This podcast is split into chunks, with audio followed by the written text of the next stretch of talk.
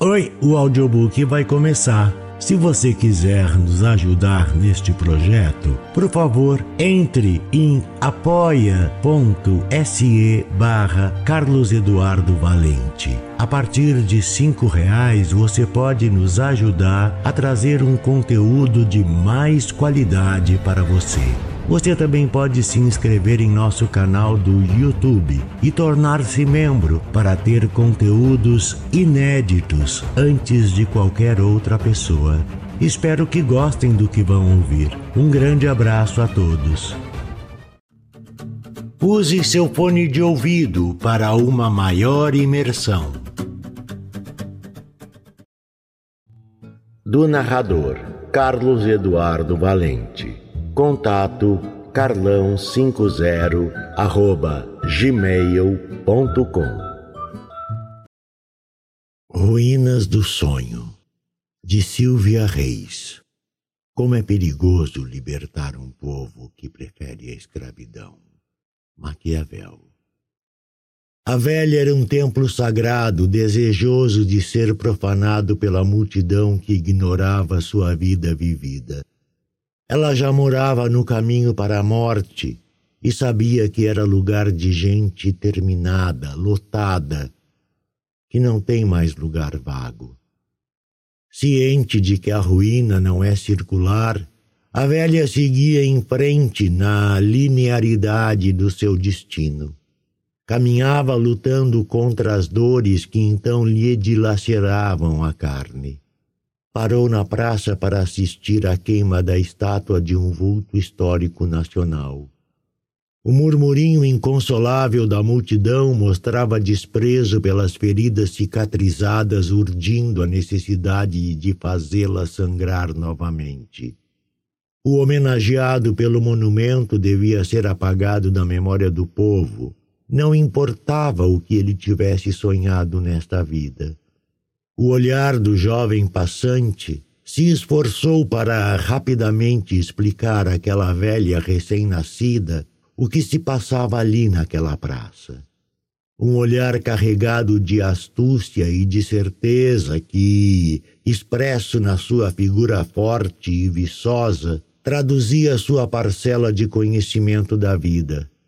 Ele acusava a mulher de ter vivido adormecida a sonhar e ainda não entendia que o abandono do sonho delirante premedita a lucidez da realidade.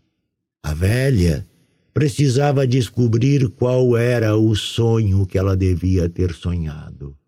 Afinal, uma velha certamente ignora que, ao sonhar novos sonhos, será purgada de seus pecados e punida por seus erros, e a partir daí poderá refazer a vida ida.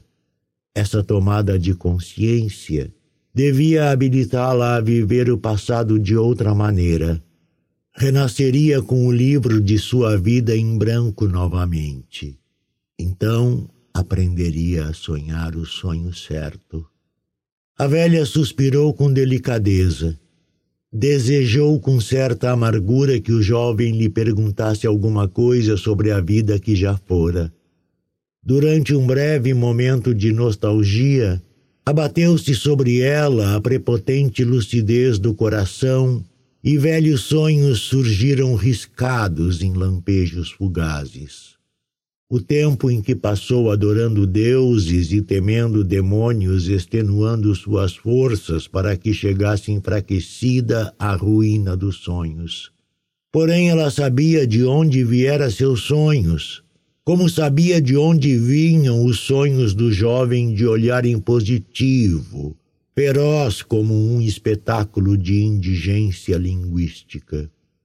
A velha ali, com o seu passado vivo, era uma afronta ao jovem que atacava uma estátua muda justamente para não ser importunado por um linguajar arcaico e infame.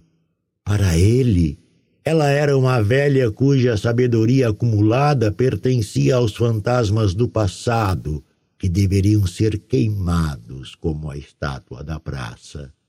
Por sua incapacidade de ver o que acontecia no presente, O jovem não pressentia naquela rebeldia o desamparo crescente do futuro. Suas convicções criticavam os drogados, mas jamais os drogadores, como criticavam os corruptos sem mencionar os corruptores. Acusavam os garotos armados das favelas pelo aumento da criminalidade mas nunca questionavam como aquelas armas chegavam até os garotos. O jovem se ocupava mentalmente de acusar o povo de ser ignorante, quando ele mesmo não sabia que os políticos corretores do patrimônio nacional tinham vendido a maior empresa mineradora do país aos grandes oligarcas do narcotráfico.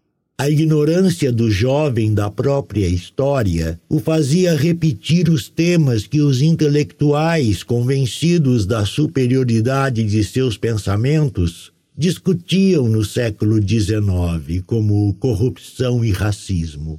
Sentia-se assim seguro para despejar toda sua ira contra seu passado e, desse modo, afirmar-se como um intelectual sofisticado ainda que apenas no seu sonho. Por um momento a mulher fechou os olhos cansados de ver tudo se ir. Sabia que aquele era seu destino. Então seguiu seu caminho dando de ombros. Meias palavras não seriam suficientes naquele curto espaço de tempo para quem não é bom entendedor. Ela, um dia, já pronunciara as palavras lícitas do sonho diletante de um coração alegre. Nada mais tinha a dizer, nada mais. Olhou para o céu e adorou a lua que havia acompanhado todos os seus sonhos sonhados noite após noite. E ainda estava lá, iluminando seu rosto presente na multidão, cuja identidade sagrada jamais poderia ser profanada por uma estátua. A velha parou com um arrefecimento das pernas. Vivia o futuro do seu passado naquele instante, ansiosa por se livrar de um corpo não mais consagrado a sonhar. Contudo, seus pensamentos ainda se agarravam à vida e despertaram-lhe a curiosidade de saber se o jovem podia responder-lhe a pergunta: qual entre eles dois estava vivendo do passado?